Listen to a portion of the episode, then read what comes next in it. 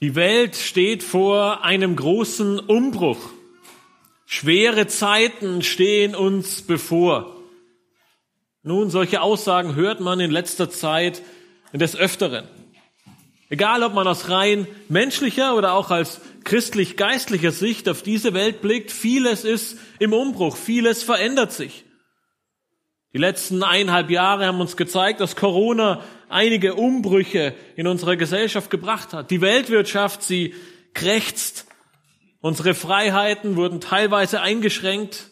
Die Moralvorstellung unserer Gesellschaft, sie sinkt von Tag zu Tag. Der Druck auf die Gläubigen, weil sie andere Moralvorstellungen haben, sie wächst. Die Verfolgung der Christen, sie nimmt immer weiter zu. Es könnte einem hin und wieder Angst und Bange werden, wenn man sich all diese Dinge vor Augen führt. Die große Frage ist, hast du in dieser Zeit Hoffnung und Sicherheit? Oder anders gefragt, worauf, worauf baust du deine Sicherheit und deine Hoffnung in solchen Zeiten? Ist es dein Geld? Ist es dein Besitz? Deine Arbeit? Deine Kraft?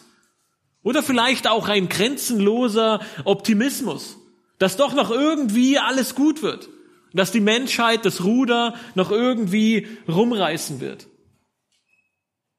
Nun, die Vergangenheit, sie hat uns oft genug gezeigt, dass es wenig Grund zur Hoffnung in dieser Welt gibt. Geld wurde vielen Menschen durch Krisen oder Börsencrash zum Fallstrick.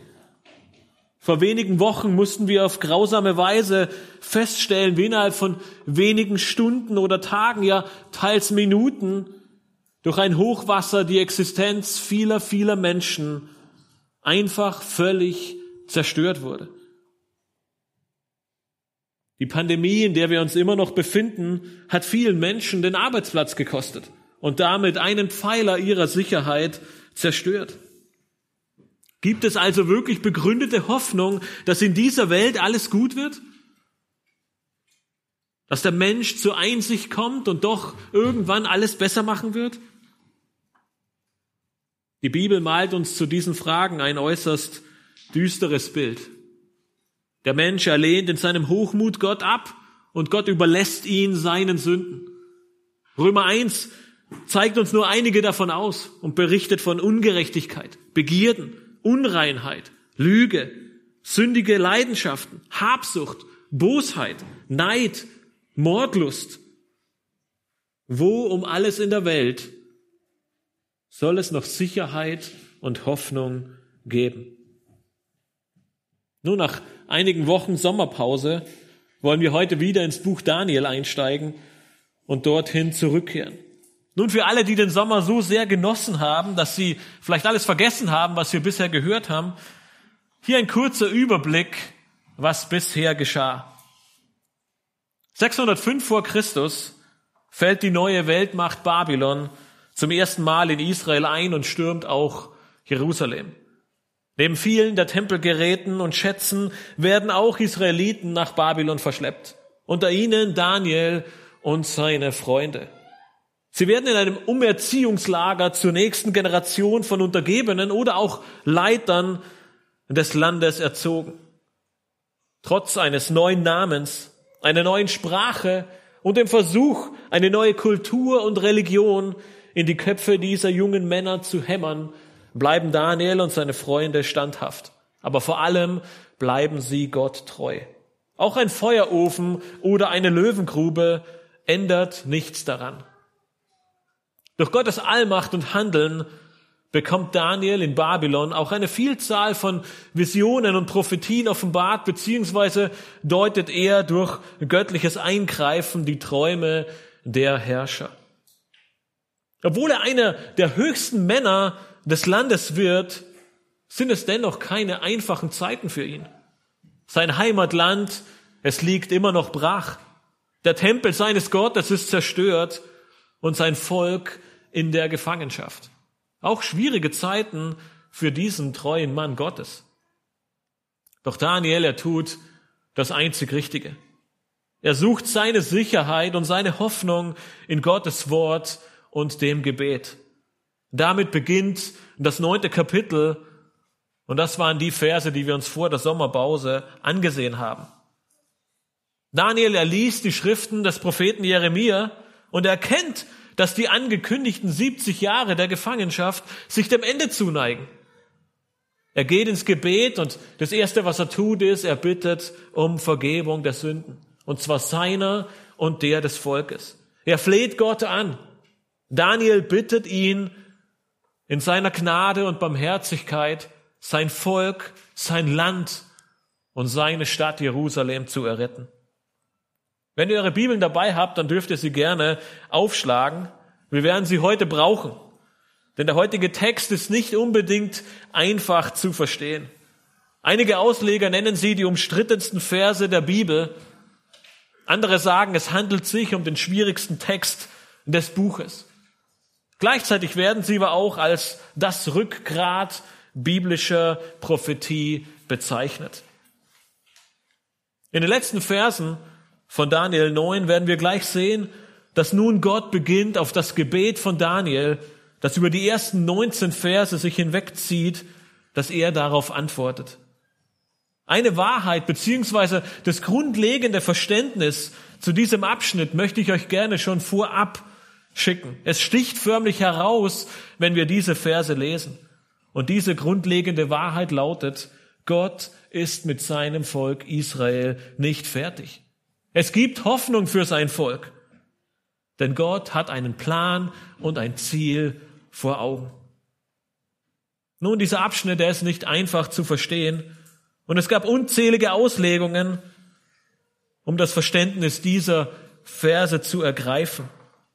Aber häufig hat man sich so sehr in diese Verse vertieft, dass man schlussendlich den Wald vor lauter Bäumen übersehen hat. Daniel erbetet und Gott antwortet. Und zwar in einer Art und Weise, die zwar einerseits schwer, schwer, zu verstehen und beängstigend zu sein scheint, aber dieser Abschnitt, er ist voller Sicherheit, voller Hoffnung und voller Liebe für sein Volk Israel. Ich möchte heute Morgen euren Blick auf drei wichtige Wahrheiten lenken, die uns dieser Text zeigt. Drei Wahrheiten, die auch dir helfen sollen, deine Hoffnung und deine Sicherheit wie der Prophet Daniel, nicht in dieser Welt, sondern bei dem allmächtigen Gott zu suchen. Lass uns dazu mit den Versen 20 bis 23 beginnen und uns die erste Wahrheit ansehen, warum du Hoffnung und Sicherheit bei Gott finden kannst. Die erste Wahrheit, sie lautet, Gott hört die Gebete seiner Kinder und er antwortet darauf.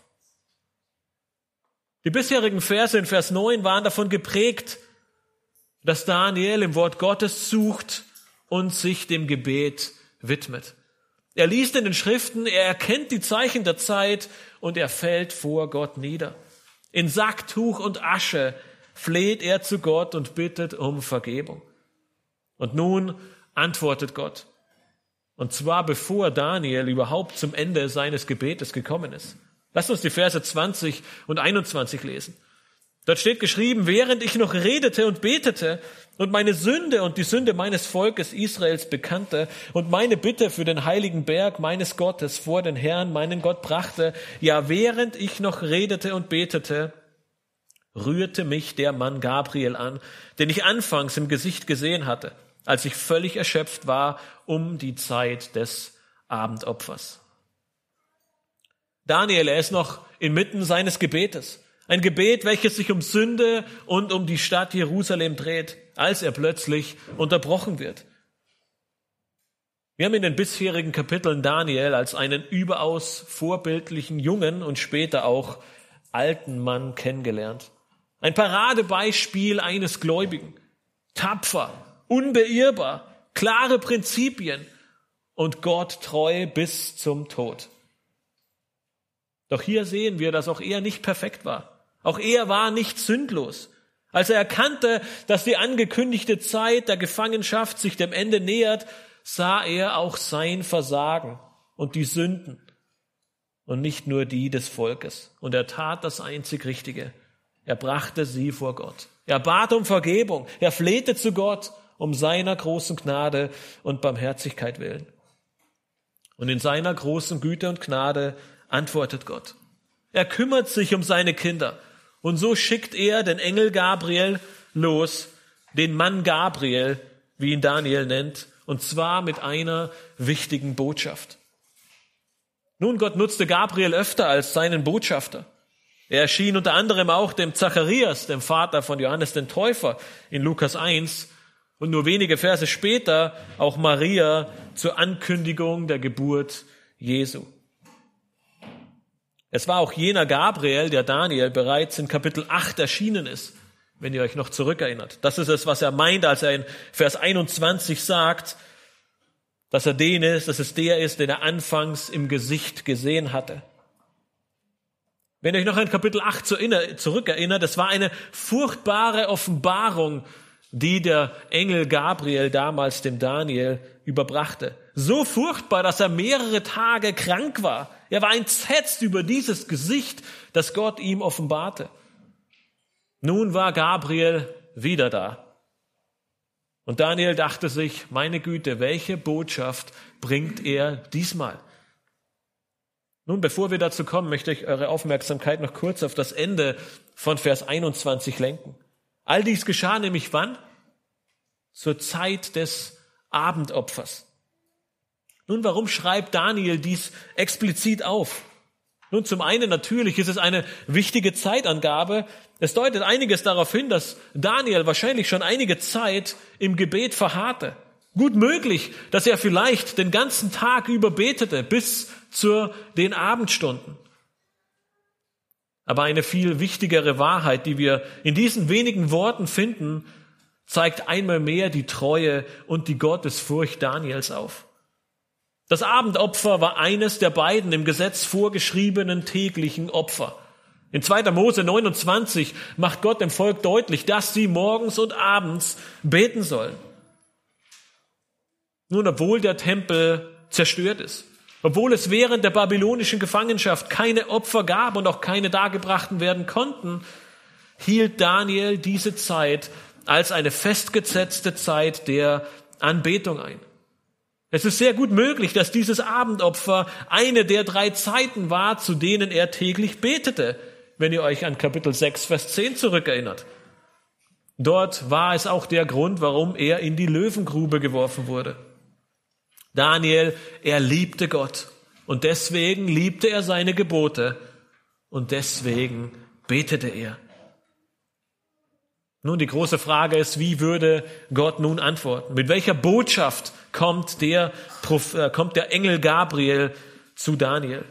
Wir lesen in Vers 22 und 23, und er unterwies mich und redete mit mir und sprach, Daniel, jetzt bin ich ausgegangen, um dich Verständnis zu lehren.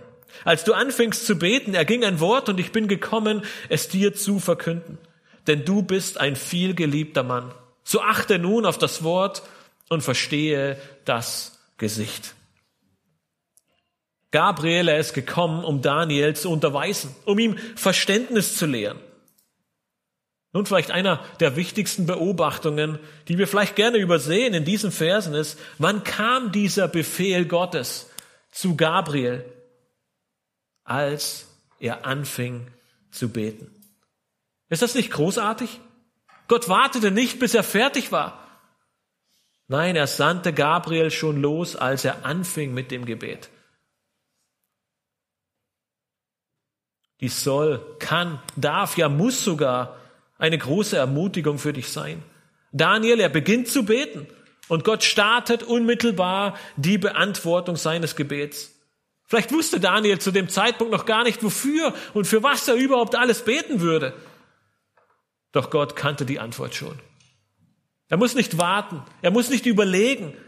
Er muss nicht erst wissen, wofür du betest, damit er sich überlegen kann, wie er eine passende und gute Antwort für dich bereitlegen könnte. Er ist allmächtig und allwissend. Wem sonst, wenn nicht ihm, können wir vertrauen und all unsere Hoffnung und Sicherheit in ihm suchen. Vielleicht gab es unzählige Fragen, die Daniel während dieses Tages und seines Gebets durch den Kopf gingen. Würde Gott sein Volk wiederherstellen? Und wenn ja, wann? Wie lange würde Israel noch unter diesen heidnischen Nationen leiden müssen? Würde trotz der Sünde des Volkes Gottes Name eines Tages wieder unter seinem Volk verherrlicht werden? Gabriel, er kam nun zu Daniel, dem vielgeliebten Mann, um es ihm zu verkündigen. Und ehe wir zu dieser Verkündigung kommen, sehen wir in Vers 23, dass, Daniel, dass Gabriel ihm schon vorwegschickt, dass es etwas Wichtiges ist. Er schließt mit einer Aufforderung und sagt, achte auf diese Worte und verstehe das Gesicht. Es war eine wichtige Botschaft und Gabriel, er ruft ihn dazu auf, die volle Aufmerksamkeit auf das, was er nun gleich sagen wird, zu richten. Nun, wenn du in Schwierigkeiten bist, wenn, die, wenn dir sprichwörtlich das Wasser bis zum Hals steht, an wen wendest du dich? Wenn alle Sicherheiten und Hoffnungen wie Sand zwischen deinen Fingern zerlaufen, was tust du?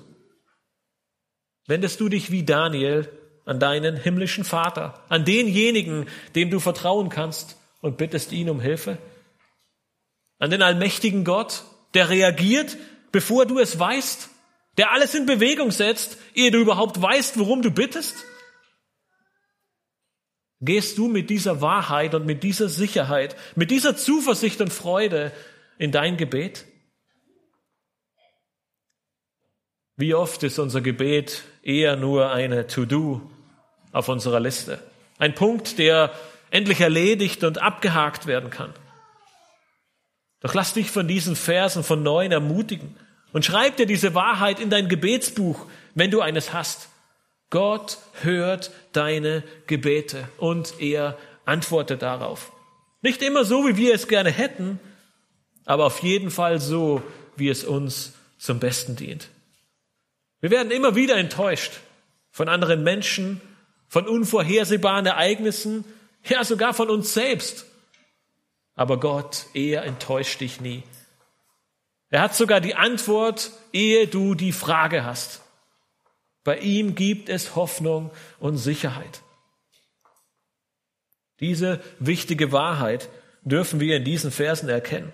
Gott hört die Gebete seiner Kinder und er antwortet darauf. Im Fall von Daniel schickt er nun seinen Botschafter Gabriel, um Daniel seine Antwort zu übermitteln. Doch es ist mehr als eine kleine Antwort. Gott zeigt Daniel in den folgenden Versen seinen meisterhaften Plan für sein Volk, ja, für die ganze Menschheit auf.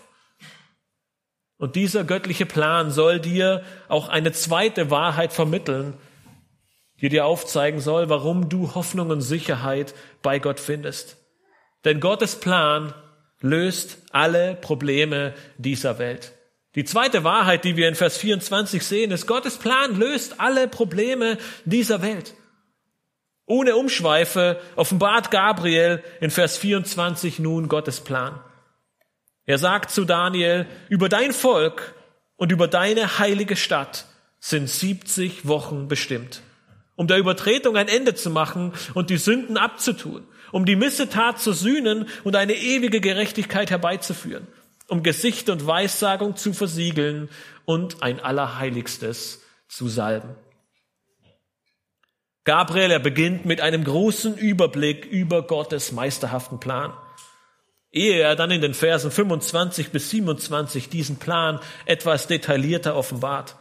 Aber dieser Überblick, er ist sehr wichtig für uns, weil er uns den Grund und das Ziel dieses Planes offenbart. Lass uns deshalb drei wichtige Beobachtungen in diesem Vers anstellen. Nun, die erste wichtige Frage ist, wenn wir einen Plan vorgelegt bekommen, ist doch immer, an wen richtet sich dieser Plan? Ist er für uns? Ist er für unsere Nachbarn? Um, we, um wessen Plan geht es? Nun, wenn wir gleich die ersten, Vor die ersten Worte in Vers 24 betrachten, dann stellen wir fest, es geht um Daniels Volk und um Daniels heilige Stadt. Das heißt, dieser Plan, er richtet sich an das Volk Israel. Daniels heilige Stadt ist natürlich nicht Babel, sondern Jerusalem. In seinem Gebet bittet Daniel immer wieder für den heiligen Berg und die Gott und Gottes Stadt Jerusalem. Das heißt, zusammengefasst können wir sagen, Gott offenbart Daniel seinen Plan und dieser Plan ist für das Volk Israel und die Stadt Jerusalem bestimmt. Nun, wenn wir einen Plan vorgelegt bekommen, dann ist meistens einer der ersten Fragen, vor allem wenn es auf Arbeit ist, wann soll dieser Plan fertiggestellt werden? Oder wann geht dieser Plan zu Ende? Und das ist eine zweite wichtige Beobachtung und eine Antwort, die Gabriel dem Daniel gibt. Er sagt, 70 Wochen sind über deine, über dein Volk und über deine Stadt bestimmt. Wortwörtlich heißt es hier 70 Siebener. Nun, da die Zahl sieben aufgrund der sieben Wochentage auch häufig für den Ausdruck einer Woche benutzt wurde, finden wir in den meisten Übersetzungen, die wir kennen, hier 70 Wochen. Aber eigentlich steht hier 70 Siebener. Das heißt, die Frage ist, was sollen diese 70 Siebener sein? Nun, 70 Siebener sind eine Zeitangabe. 70 mal 7 ist 490. Aber 490 was? 490 Wochen, 490 Tage, 490 Stunden, 490 Jahre oder 490 etwas ganz anderes. Nun, um das etwas besser zu verstehen, müssen wir einen kleinen Sprung zurück in die Mosebücher machen. Denn das Volk Israel kannte das Konzept der Siebener sehr, sehr gut. Gott hat dem Volk viele verschiedene Siebener auf den Weg gegeben. Nicht nur sieben Tage, sondern auch einen wichtigen sieben Jahresrhythmus. In 3. Mose 25 gibt Gott seinem Volk ein wichtiges Gebot. Er sagt, in jedem siebten Jahr sollst du ein Sabbatjahr ausrufen. In jedem siebten Jahr soll das ganze Land ruhen. Nun, dieses Gebot war so wichtig für Gott, dass er dem Volk versprach oder androhte, dass wenn es diese Sabbatjahre nicht einhielt, es aus dem Land vertrieben und unter die Nationen zerstreut werden würde. Ihr könnt es gerne in 3. Mose 25 und 26 nachlesen. Wir haben nicht die Zeit, alle diese Verse zu lesen, aber das Volk kannte den Rhythmus der Siebener. Und nun kommen wir auch schon zu dem Problem des Volkes. In 2. Chronik 36, in 2. Chronik 36, 21 lesen wir nämlich, so wurde das Wort des Herrn durch den Mund Jeremias erfüllt, bis das Land seine Sabbate gefeiert hat, soll es ruhen, solange die Verwüstung währt, bis 70 Jahre vollendet sind. Nun, es deutet alles darauf hin, dass das Volk Israel über einen Zeitraum von 490 Jahren dieses Sabbatjahr kein einziges Mal eingehalten hat. Weil in jedem siebten Jahr eigentlich der Sabbat, das Sabbatjahr gehalten werden sollte, hat Gott nun gesagt, weil ihr 70 Mal dieses Sabbatjahr nicht gehalten habt, werde ich das Land die versprochenen 70 Jahre ruhen lassen. In einem Gericht Gottes, was das Volk 70 Jahre aus dem Land vertilgt hat und in die 70-jährige Gefangenschaft nach Babylon geführt hat. Auf tragische Weise liefert Gott nun dem Land die Ruhe, welches er angeordnet hat, und zwar indem er das Volk 70 Jahre lang vertreibt. Nun, warum sage ich euch das? Die, die Bibel gebraucht für diese Siebener, die wir nun, wenn wir zurückkehren zu Daniel 9, Vers 24 vorfinden, nur zwei Bedeutungen. Diese Siebener sind entweder Tage, also Wochentage, oder eben Jahre, wie wir sie gerade in 3. Mose und 2. Chronik gesehen haben. Nun, wir werden gleich in den nächsten Versen sehen, dass 70 Tage relativ wenig Sinn ergeben würden. Das wären nämlich nur knapp zwei Monate und dann wäre alles zu Ende. Dagegen deutet vieles darauf hin, dass Gott nun Folgendes sagt.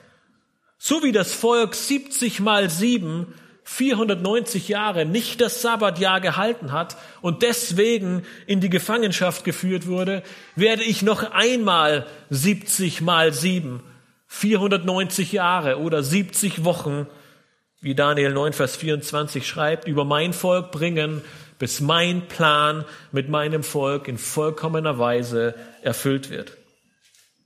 Nun, ich hoffe, ihr konntet bis hierhin folgen.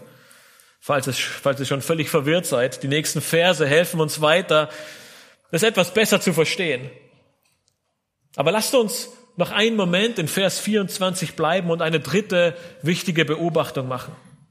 Wir haben gesehen, dass sich dieser Plan an Daniels Volk und Daniels Stadt richtet.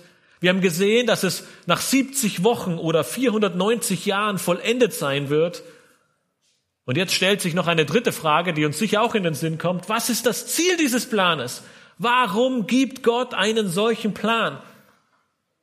Und das Herrliche ist, Gott gibt uns in diesem einen Vers nicht weniger als sechs Punkte, warum er diesen Plan aufstellt.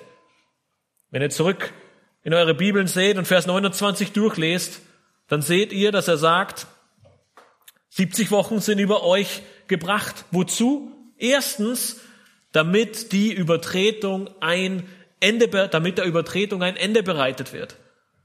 Nun mit dieser Übertretung oder Rebellion ist die Rebellion des Menschen gegen Gott gemeint. Dies ist eines der, vielleicht der oder das grundlegendste Problem des Menschen. Doch Gott wird eines Tages dieses Problem lösen. Zuallererst in Bezug auf sein Volk, denn ihnen gilt dieser Plan in weiterer Folge aber auch für die ganze Menschheit. Nun, wir alle wissen aus heutiger Sicht, die Basis zur Erfüllung dieses Planes wurde vor knapp 2000 Jahren am Kreuz auf Golgatha gelegt. Durch Jesu Tod und Auferstehen, durch sein einmaliges Opfer trug er die Schuld der Menschen, um die Sünden zu vergeben. Aber dennoch sehen wir, wenn wir heute in diese Welt sehen, dass es mehr als genug Rebellion gibt, dass sich der Großteil unserer Menschheit gegen Gott richtet, dass sie ihn mit Füßen treten und nichts von ihm wissen wollen. Das heißt, Gott hat seinen Plan noch nicht erfüllt. Wir müssen keine Propheten sein, um zu sehen, dieser Punkt hat keine Erfüllung gefunden. Und es wird noch sehr wichtig sein, wenn wir gleich weitergehen. Das zweite Ziel ist sehr, sehr eng mit dem ersten verbunden. Gabriel sagt, ein weiteres Ziel ist, die Sünde soll abgetan werden. Nun, dieser Begriff der Sünde oder dieser Begriff im Allgemeinen bezieht sich auf das Verfehlen eines Zieles. Es ist eher mehr dieser unmoralische Aspekt als die Rebellion gegen eine Autorität. Das heißt, dieser zweite Teil des Zieles und Planes Gottes ist es, jegliche Sünde aus dem Weg zu räumen, die Sünde als Ganzes abzutun. Auch dieser Plan oder dieser Teil des Planes ist augenscheinlich noch nicht in vollem Umfang erfüllt worden. Wir sehen, dass es mehr als genug Sünde in dieser Welt gibt und immer wieder müssen wir erschreckend feststellen, dass wir sie selbst tun. Das dritte Ziel, das Gott vor Augen hat, ist die Missetat zu sühnen. Nun, hier sehen wir einen sehr, sehr starken Bezug auf die Kreuzigung Jesu. An sehr vielen Stellen im Alten wie auch im Neuen Testament wird vom Messias davon gesprochen, dass er kommen wird, um was zu tun? Um Sühnung zu bringen, um Vergebung zu bringen, um Vergebung zu ermöglichen. Diese Symbolik, sie entstammt dem alttestamentlichen Opfersystem, wo das Blut eines Tieres auf den Sühnedeckel der Bundeslade gesprengt wurde, um zu zeigen, dass Gott in seiner Gnade und durch ein Opfer die Sünden des Volkes vergeben hat. Auch wenn Christus am Kreuz auf Golgatha die Sünde besiegt hat, sehen wir, dass dieses Ereignis in seinem vollen Umfang noch in der Zukunft liegt. Es wird eines Tages eine völlige Vollendung, ein völliges Abtun der Sünde geben, und zwar dann, wenn Jesus Christus wiederkommt. Das vierte Ziel von Gottes Planes besteht darin, eine ewige Gerechtigkeit herbeizuführen. Nun, dies weist deutlich auf eine völlig neue Gesellschaftsordnung hin. Eine Gesellschaft, in der Gerechtigkeit mit und durch die Maßstäbe von Gottes Wort auf Erden herrschen wird. Seit Menschengedenken streben wir danach. Eine Regierung, ein Land, eine Nation in völliger Harmonie und Gerechtigkeit zu haben. Und jedes neue Parlament, jeder neue Bundeskanzler jeder neue Präsident auf diesem Planeten musste immer wieder feststellen, es ist unmöglich. Der Mensch kann es nicht. Doch wenn Gott diesen Plan, den wir hier sehen, in seinem vollen Umfang erfüllt, dann wird ewige Gerechtigkeit herrschen. Das fünfte Ziel von Gott ist es, das Gesicht und die Weissagung zu versiegeln. Nun, damit ist gemeint, dass das Ziel darin besteht, Gesichte und Weissagungen aufhören zu lassen. Dass sie eines Tages abkömmlich sind, dass sie nicht mehr benötigt werden. Es braucht eines Tages keine Prophetie und keine Weissagung mehr, denn Gott wird unter den Menschen wohnen. John Whitcomb, er schreibt in seinem Kommentar dazu, da Christus in seiner ganzen Herrlichkeit bei seinem Volk gegenwärtig sein wird, werden Visionen und Prophezeiungen nicht mehr nötig sein. Das letzte Ziel am Ende von Vers 24, das Gabriel dem Propheten Daniel gibt, ist, dass die Salbung des Allerheiligsten geschehen wird. Nun, einige Ausleger meinen damit, dass es sich auf Jesus Christus bezieht und er gesalbt wird. Aber da sich Allerheiligstes nirgendwo, weder im Alten noch im Neuen Testament, auf eine Person bezieht, wäre es sehr verwunderlich, dass hier Jesus Christus gemeint ist. Es ist eher wahrscheinlich, dass diese Salbung des Allerheiligsten auf die Weihe eines zukünftigen Tempels Gottes bezogen ist.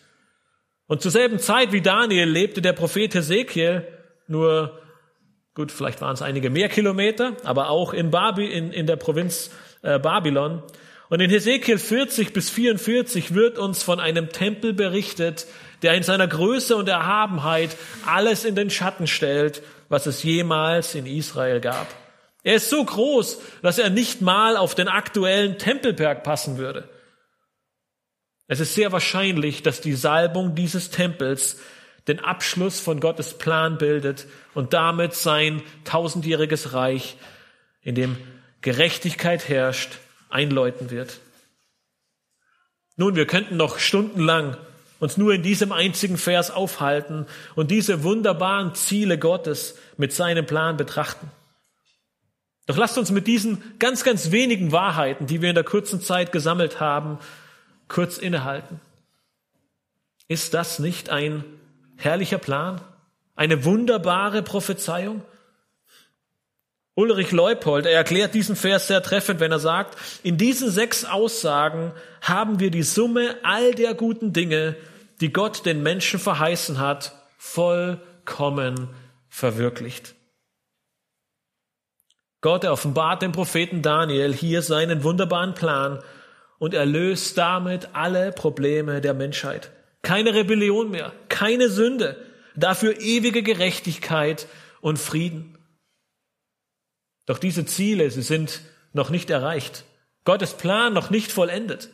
Dieser allgemeine Überblick, den wir hier in Vers 24 erhalten, wird uns gleich bei der Betrachtung der letzten Verse in Kapitel 9 helfen. Wir sehen, dass diese 70 Wochen noch nicht zum Abschluss gebracht wurden. Der Mensch, er rebelliert immer noch gegen Gott. Es gibt immer noch Sünde in dieser Welt. Von ewiger Gerechtigkeit gibt es keine Spur. Die Kreuzigung, der Tod und die Auferstehung Jesu, sie sind der Anker in der Zeit, wie wir hin und wieder singen, das Zentrum der Geschichte. Aber sie sind nicht der Abschluss der Geschichte oder das Ende von Gottes Plan. Wenn wir diesen Vers lesen, stellen wir fest, das Beste, es kommt noch. Welch ein großartiges Ende, welch eine vollständige Erfüllung von Gottes Plan dürfen wir noch erwarten. Was muss sich Daniel wohl gedacht haben? Ein Volk, das in der Gefangenschaft lebt. Jerusalem und der Tempel, die völlig zerstört sind. Und dann das. Keine Rebellion, keine Sünde. Stattdessen ewige Gerechtigkeit und die Salbung eines neuen Tempels. Was für ein großartiger, gnädiger und wunderbarer Gott. Wenn wir uns mit Prophetie beschäftigen, dann verlieren wir uns viel zu häufig in allerlei Details. Wir studieren jeden Vers von vorne bis hinten, wir versuchen jeden Stein mehrmals zu drehen, doch dabei geht uns manchmal das Wichtigste verloren, das eigentliche Ziel Gottes. Gott geht es in den allerwenigsten Fällen primär darum, uns um einen detaillierten Zeitplan, einen absolut genauen Ablauf, jedes Detail in der Geschichte zu offenbaren, sondern Gott geht es darum, Daniel, seinem Volk und auch uns heute Hoffnung zu geben.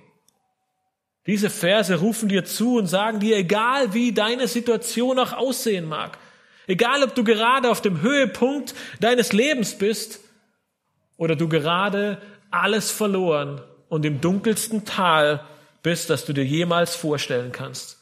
Es gibt einen Plan. Gott hat ein Ziel vor Augen und er wird es erreichen, bis ins kleinste Detail. Es wird wunderbar sein, besser als alles, was du dir jemals vorstellen kannst. Nun, wir haben zu Beginn gesagt, und so tragisch es klingt, dass wir in einer Welt leben, die dem Untergang geweiht ist. Auf tragische Weise müssen wir das jeden Tag aufs Neue feststellen. Die meisten Regierungen in dieser Welt, sie wollen mit Gott nichts zu tun haben. Im Gegenteil, Sie leugnen ihn und sprechen dem Christentum mittelalterliche Gedanken zu. Damit geht ein moralischer Abfall einher. Lüge wird zu Wahrheit und Sünde zu Gerechtigkeit. Der Druck auf uns Gläubige wird immer größer. Die Intensität der Christenverfolgung nimmt von Jahr zu Jahr zu. Was vor kurzem noch als wahr galt, ist heute falsch. Und was bis vor wenigen Jahren eine Sünde war, ist heute gut und richtig. Liegt deine Hoffnung und Sicherheit in dieser Welt? Dann gibt es tatsächlich wenig Grund zur Hoffnung. Und regelmäßige Enttäuschungen und mehr oder weniger große Herausforderungen werden auf dich zukommen. Aber dieser Abschnitt in Daniel 9, er soll dir allen voran großen Mut machen. Trotz aller Herausforderungen, trotz der Sünde, trotz der Rebellion des Menschen, Trotz dessen, dass kaum eine Regierung in dieser Welt auch nur einen Cent auf Gott gibt, hat Gott einen Plan. Er hat ein Ziel und er bringt uns, und dieser Plan und dieses Ziel bringt uns Vergebung, Gerechtigkeit und Frieden. Deshalb ist der Aufruf in diesen Versen deutlich. Suche deine Sicherheit und Hoffnung nicht in dieser Welt. Deine Kraft, dein Geld, dein Besitz, deine Intelligenz, Sie werden am Ende keine Sicherheit geben. Aber Gott kann es. Bei ihm darfst du dich geborgen fühlen. Er hört deine Gebete. Er antwortet darauf. Er hat einen Plan und ein Ziel mit deinem Volk, mit dieser ganzen Welt und auch mit dir persönlich. Er wird eines Tages alle Probleme dieser Welt lösen. Nun, wir haben bis hierher gesehen, dass Gott einen Plan für sein Volk und in weiterer Folge auch für uns hat und dass dieser Plan wunderbar ist. In den letzten Versen dieses Abschnittes geht nun Gott ein bisschen ins Detail, nicht um uns eine exakte Datierung mit auf den Weg zu geben, sondern um uns eine dritte wichtige Wahrheit zu lehren, die dir Sicherheit und Hoffnung geben darf, nämlich Gottes Plan ist unumstößlich. Gottes Plan ist unumstößlich.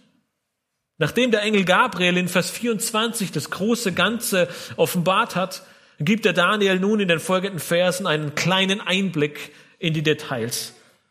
In Vers 25 sagt er, so wisse und verstehe, vom Erlass des Befehls zur Wiederherstellung und zum Aufbau Jerusalems bis zu dem Gesalbten, dem Fürsten, vergehen sieben Wochen und 62 Wochen. Straßen und Gräben werden wieder gebaut, und zwar in bedrängter Zeit. Nun, nun kommen wir zu jenem Abschnitt, der einige Ausleger dazu bewegt hat, diese Verse als die umstrittensten der Bibel zu bezeichnen. Seitdem Daniel diese Offenbarung erhalten hat, gab es schier unzählige Versuche, diese Verse auszulegen. Man findet kaum zwei Kommentare, die sich in allen Punkten einig sind. Und so wurden sehr, sehr häufig diese Verse vergeistlicht und auf die Gemeinde, auf uns heute ausgelegt und angewendet. Ihnen wurden allerlei allegorische, also bildhafte Bedeutungen gegeben. Ihnen wurde gesagt, dass man in diesen wenigen Versen die Kirchengeschichte wiederfindet. Alle möglichen Herrscher der Vergangenheit wurden in diese Verse hineingelesen. Allen voran Antiochus Epiphanes aus Kapitel 8, wenn ihr euch noch an ihn erinnern könnt. Und eine Möglichkeit, auch wenn sie nicht einfach ist und sie nicht auf alle Fragen eine Antwort liefert, ist, diese Verse so zu verstehen, wie sie hier geschrieben stehen. Nun, da es keinen Grund gibt, einen der erstgenannten Ansätze zu verfolgen, wollen wir das tun, was wir immer versuchen. Wir lesen, was geschrieben steht, und wir versuchen es so zu verstehen, wie es geschrieben steht. Wortwörtlich. Nun schaut zuerst in Vers 25. Gabriel beginnt damit, dass er Daniel den Start von Gottes Plan aufzeigt. Er sagt, alles beginnt mit dem Erlass zum Wiederaufbau und zur Wiederherstellung Jerusalems. Nun, für uns stellt sich also die Frage, wann war dieser Erlass? Nun, für alle eifrigen Bibelleser von euch, ihr werdet feststellen, dass Gottes Wort uns einige dieser Erlässe aufzeigt oder es einige Stellen gibt, wo von diesem Erlass, von diesem Befehl die Rede ist. Im Großen und Ganzen können wir sagen, dass es drei Abschnitte, drei Stellen gibt, die von einem Erlass reden. Der erste mögliche Start den uns Daniel hier in Vers 29, in 9, Vers 25 gibt, könnte das Dekret von Kyrus dem Großen sein. Wir finden das in 2. Chroniker 36 oder auch in Esra 1. Nun, die Schwierigkeit, die wir bei diesem Dekret sehen, ist, Kyrus ergibt zwar einen Befehl, beziehungsweise er ermöglicht den Juden, wieder in ihr Land zu ziehen, aber es ist eher ein Auftrag und weniger ein tatsächlicher Erlass. Es dauert noch einige Zeit, bis das Volk wirklich auszieht und damit beginnt. Eine weitere Möglichkeit bildet das Dekret zur Wiederherstellung und zum Bau Jerusalems durch König Artaxerxes. Er gibt seinem Mundschenk Nehemia in Nehemia 2 im 20. Jahr seiner Herrschaft, das heißt wir befinden uns ungefähr 446 vor Christus, diesen Auftrag und erlaubt ihm zurückzugehen, um die Stadtmauern aufzubauen. Nun, dieses Datum ist allerdings etwas spät, da sich zu dieser Zeit schon mehr oder weniger viele Juden inklusive Esra in Jerusalem befanden und mit dem Bau begonnen haben. Nun, auch wenn die Stadtmauern immer noch in Trümmern liegen, Esra ist leider nicht in vollem Umfang erfolgreich gewesen, worüber Nehemia auch sehr traurig und erschüttert war, aber der Aufbau hatte zu dieser Zeit bereits begonnen. Und somit kommen wir zum dritten und meiner Meinung nach auch schlüssigsten Beginn von Gottes Plan, und zwar das Dekret an Esra im siebten Jahr von Artaxerxes, demselben König, der dann 13 Jahre später nochmal den Nehemia den Auftrag gab.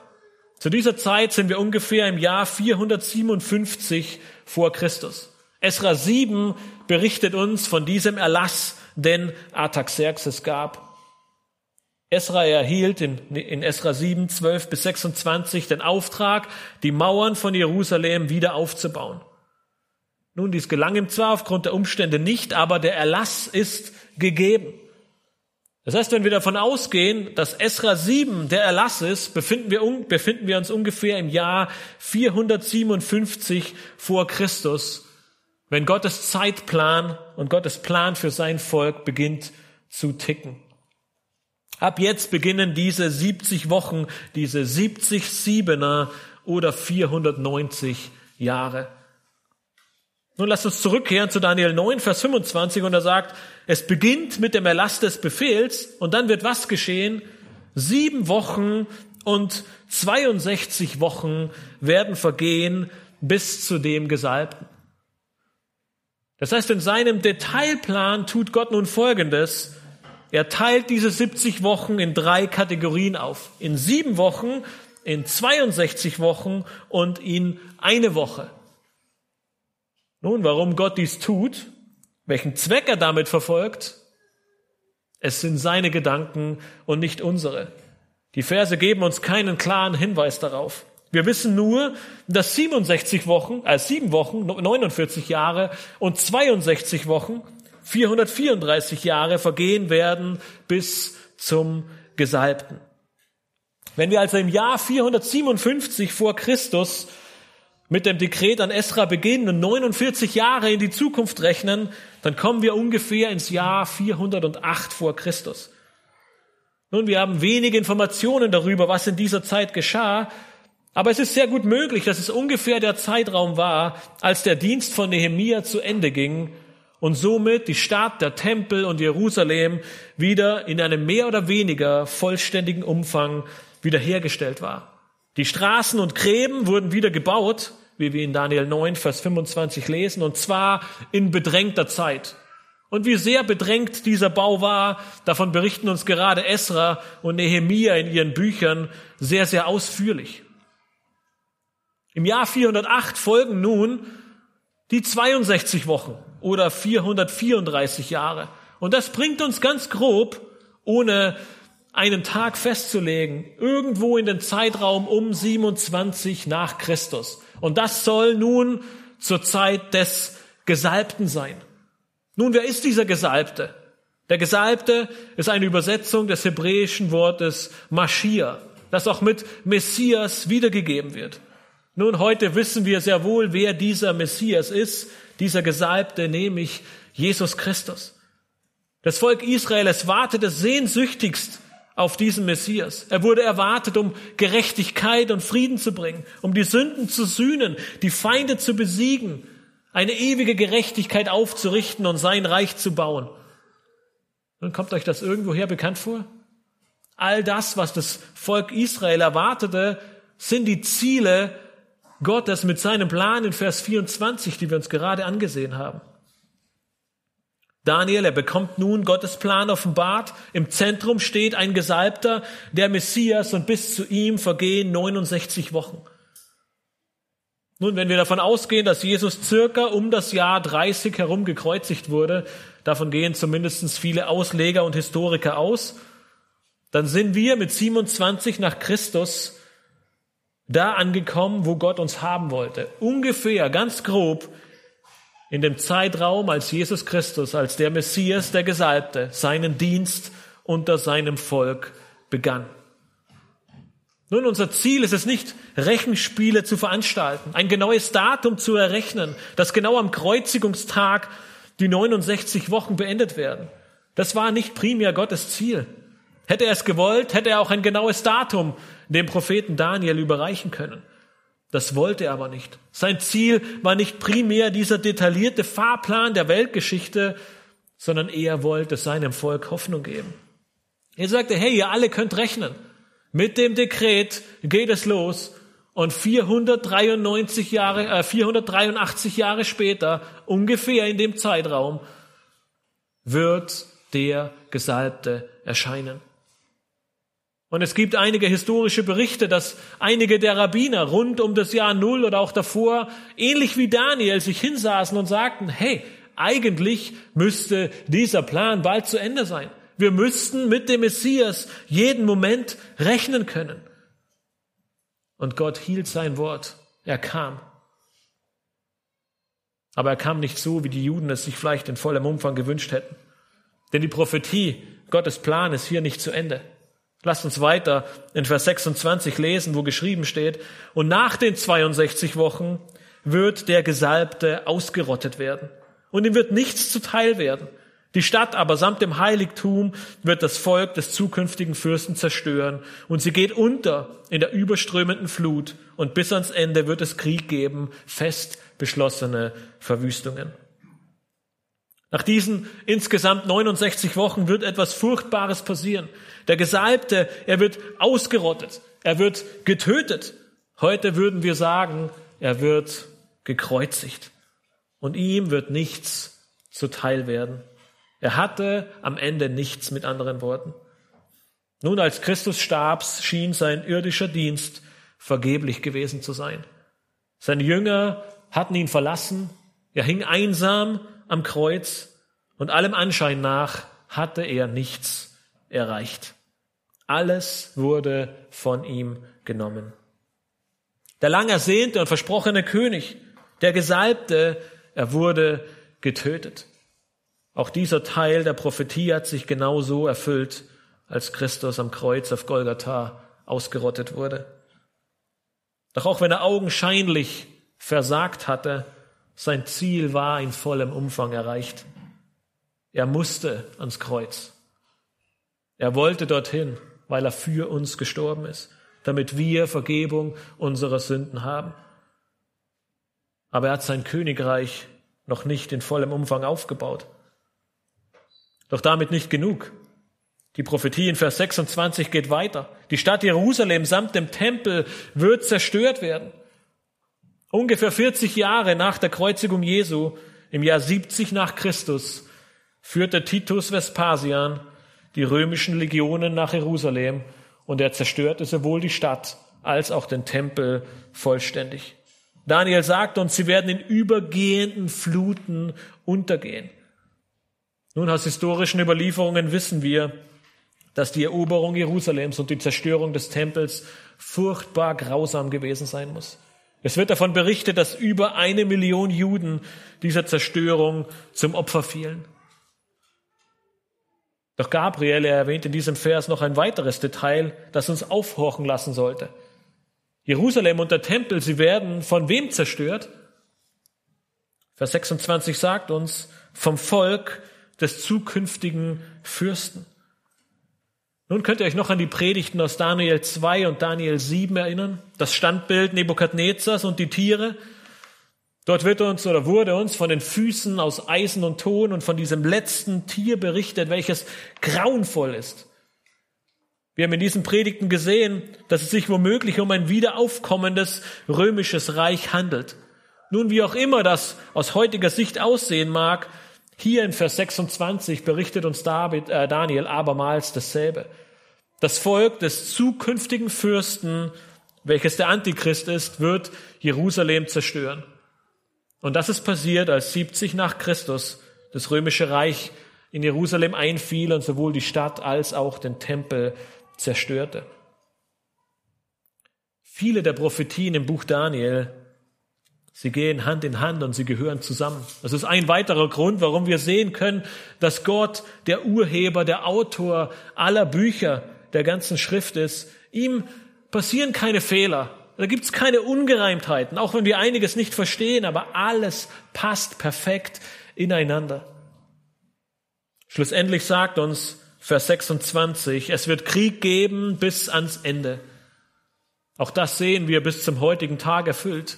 Die Leiden und Prüfungen Jerusalems wurden auch nach der Zerstörung nicht beendet. Es ging weiter und wir sehen es bis in unsere heutige Zeit hinein. Jerusalem ist und bleibt wahrscheinlich die umstrittenste Stadt der Welt. Doch die große Frage ist schlussendlich, wie wird nun dieser Plan Gottes zu Ende gehen? Und davon berichtet uns Vers 27. Lasst uns gemeinsam diesen letzten Vers in Daniel 9 lesen, wo geschrieben steht, und er wird mit den vielen einen festen Bund schließen, eine Woche lang. Und in der Mitte der Woche wird er Schlacht- und Speisopfer aufhören lassen, und neben dem Flügel werden Gräuel der Verwüstung aufgestellt, und zwar bis die fest beschlossene Vernichtung sich über den Verwüster ergießt. Jemand, nämlich er, wird einen festen Bund mit den vielen schließen. Nun, wer ist dieser Er? Nun, jeder, der der deutschen Sprache mächtig ist, weiß, dass er ein Personalpronomen ist. Und wenn man dieses Personalpronomen grammatikalisch richtig anwendet, dann sollte es immer auf die zuletzt genannte Person bezogen werden. Ansonsten kennt sich nämlich niemand mehr aus, wenn man Briefe mit er schreibt und sich auf irgendwelche Person bezieht, die man fünf Seiten vorher zitiert hat. Nun, wer ist die letztgenannte Person in diesem Abschnitt? Und die letztgenannte Person, die uns aufgeführt wird, ist in Vers 26 der Fürst des zukünftigen Reiches. Das heißt, hier in Vers 27 ist mit ziemlicher Sicherheit dieser Fürst gemeint, der zukünftige Antichrist. Er wird einen festen Bund mit den vielen schließen. Nun, auch wenn diese vielen nicht näher erläutert werden, deutet sehr viel darauf hin, dass Gabriel und damit Gott sein eigenes Volk meint.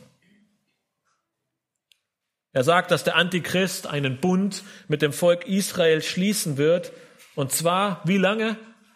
Eine Woche lang. Hier haben wir nun die letzte dieser 70 Wochen. In Vers 26 hatten wir die sieben und die 62, was 69 ergibt. Und hier in Vers 27 folgt nun die letzte Woche.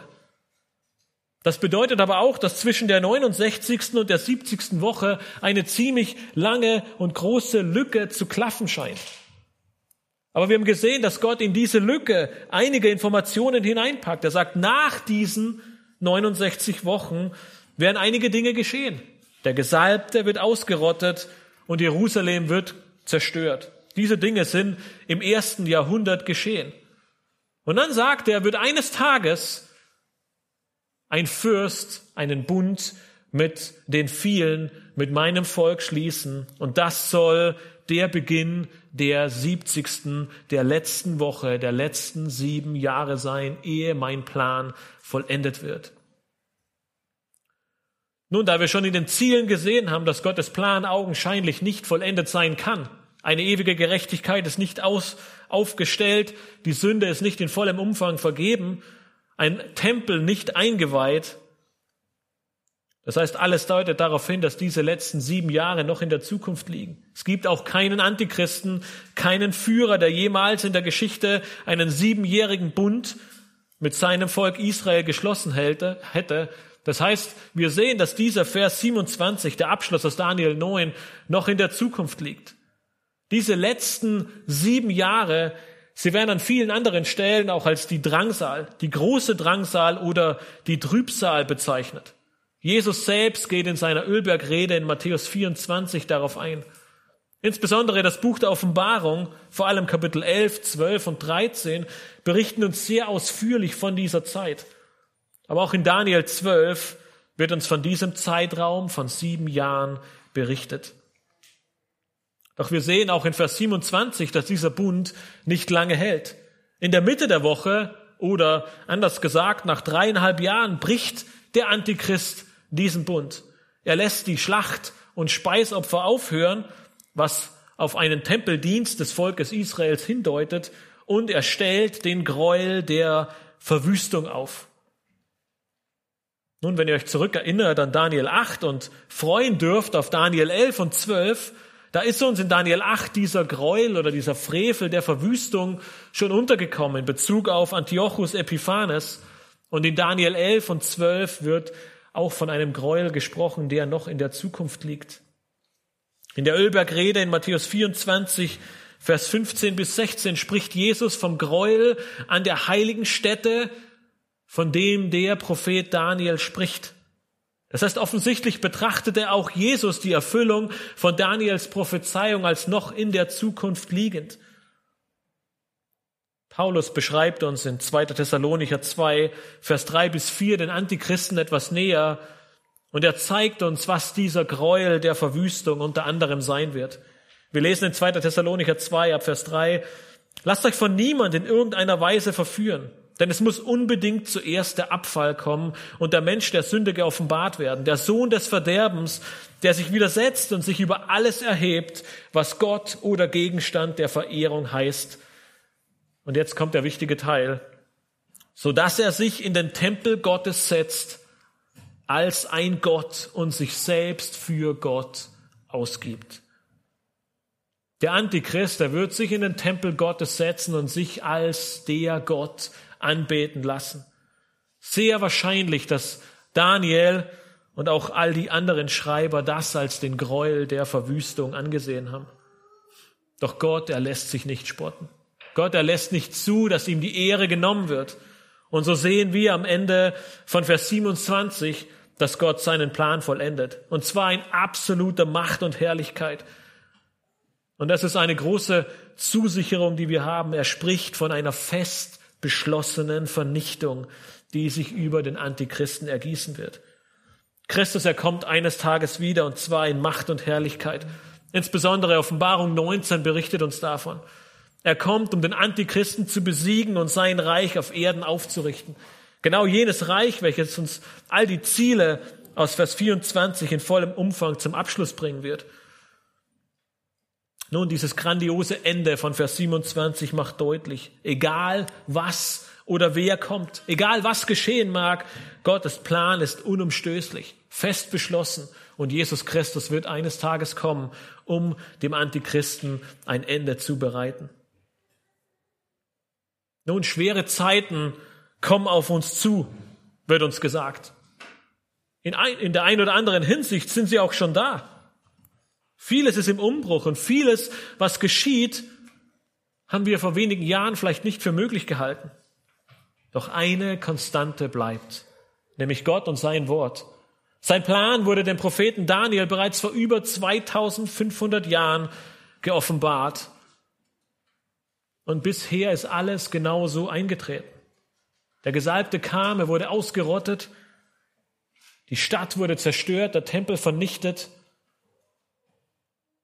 Und so sicher wir in die Vergangenheit sehen und alles erfüllt sehen, so sehr können wir in die Zukunft blicken und wissen, auch der Rest wird sich bis ins kleinste Detail erfüllen. In dieser Welt gibt es keine Sicherheit und Hoffnung. Alles ist vergänglich und manchmal schneller, als wir uns es vorstellen oder wünschen. Doch Gott, er ist ewig. Er ist außerhalb von Raum und Zeit, außerhalb von Korruption und Sünde. Er ist allmächtig, er ist allwissend, er ist souverän und nichts und niemand kann seinen Plan durchkreuzen.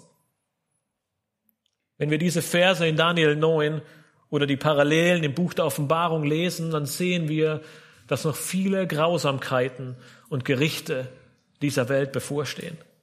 Doch das Gute, es kommt zuletzt. Jesus, er kommt wieder. Er richtet sein Reich auf und er macht der Sünde und der Übertretung ein Ende und bringt ewige Gerechtigkeit. Das heißt, die große Frage, die du dir stellen musst, ist, liegt meine Sicherheit und Hoffnung in diesem Gesalbten? Liegt meine Sicherheit und Hoffnung in ihm? Und weiß ich, dass wenn er die Sünde hinwegtut, mich nicht mit hinwegnehmen muss, weil ich durch sein Blut am Kreuz auf Golgatha errettet bin? Wenn nicht, dann kehre um, denn für dich kommen auf jeden Fall schwere Zeiten auf dich zu. Die Welt, sie kann dir nichts bieten. Sie wird vergehen mit all ihren Sünden und mit all ihren Übertretungen. Doch Gottes Reich, es bleibt ewig. In ihm findest du ewige Hoffnung, weil sein Plan ist unumstößlich.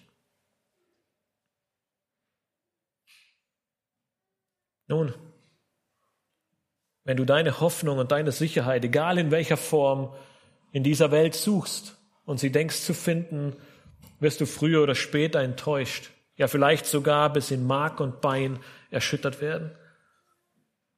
Daniel 9, auch wenn nicht alles einfach zu verstehen ist, zeigt dir doch allen Grund zur Hoffnung und Sicherheit auf. Denn neben allen Herausforderungen mit diesem Text leuchtet eine Wahrheit wie ein Baustrahler heraus. Und sie lautet, Gott hat einen Plan für diese Welt und er arbeitet sorgfältig daran. Auch wenn wir nicht alles verstehen und einordnen können, dürfen wir gewiss sein, dass es in Erfüllung gehen wird. Daniel 9 zeigt uns, dass vieles in der Vergangenheit bereits erfüllt wurde und Gott treu seinen Plan vollenden wird. Jesus Christus, er kommt wieder. Und auch wenn sich die ganze Menschheit gegen ihn auflehnen wird, auch wenn alle gegen ihn am Ende der Tage in den Krieg ziehen werden, er wird sein ewiges Reich aufbauen. Ein Reich ohne Rebellion, ohne Missetat und ohne Sünde, dafür voller Gerechtigkeit, Frieden und Herrlichkeit. Ich möchte gerne mit einem Zitat schließen, das uns verdeutlicht, wo wir wirklich Hoffnung und Sicherheit finden. Es ist bei niemand anderem als bei Gott selbst. Denn er ist fähig, seinen Plan zu vollenden und seine Ziele zu erreichen. Er sorgt sich um sein Volk, um seine Kinder, wie ein Schäfer sich um seine Schafe sorgt. Jemand sagte einmal in Bezug auf diese Verse, was wir mit Sicherheit wissen, ist, dass Daniels Prophezeiung im Kontext eines verletzten und gefangenen Volkes gegeben wurde. Ein Volk, das Hilfe braucht. Gott gibt seinem Volk diese Vision nicht, um sie und auch uns heute mit den Grenzen unserer Weisheit zu ärgern, sondern um sein Volk mit der Zusicherung seiner Fürsorge zu trösten. Lass uns am Ende gemeinsam beten. Himmlischer Vater, wir möchten dir von Herzen danken, dass wir diesen Text in unseren Händen halten dürfen. Auch wenn vieles nicht einfach zu verstehen ist, auch wenn wir nicht auf alle Fragen eine Antwort finden, auch wenn wir feststellen, dass wir nicht jedes Detail erklären und bis ins Kleinste erkennen können, so dürfen wir gleichzeitig feststellen, dass das nie dein Ziel war. Dass es nie dein Ziel war, um uns alles im Detail zu geben, sondern dein Ziel war, und das hat der Text in wunderbarer Art und Weise erfüllt, dass wir Hoffnung und Sicherheit und Frieden in dir finden. Herr, ich möchte dich wirklich von Herzen bitten, dass wir als ganze Gemeinde, dass jeder einzelne von uns, wenn wir noch damit beschäftigt sind, nach Hoffnung und Sicherheit zu suchen und sie versuchen in dieser Welt zu finden, dass uns dieser Text wachrüttelt und uns zeigt, dass all die Hoffnung, all die Freude, all die Sicherheit, alles in dir zu finden ist, dass du einen unumstößlichen, ewigen Plan hast, dass du ihn in Erfüllung bringen wirst und dass das Ziel deines Planes das Hinwegtun aller Missetaten, aller Rebellion, aller Sünde, aller Ungerechtigkeiten ist, um eine ewige Gerechtigkeit aufzubauen, um dein Reich zum Abschluss zu bringen, um in Herrlichkeit und Macht in dieser Welt und in alle Ewigkeit zu regieren und deine Kinder zu dir zu holen. Herr, wir möchten dich loben und preisen und dir danken für diesen Text und für die große Hoffnung und Zusicherung, die wir finden dürfen, dass du ein Gott bist, der sich um uns sorgt, der unsere Gebete hört und der für uns da ist. Herr, wir loben und preisen dich. Amen.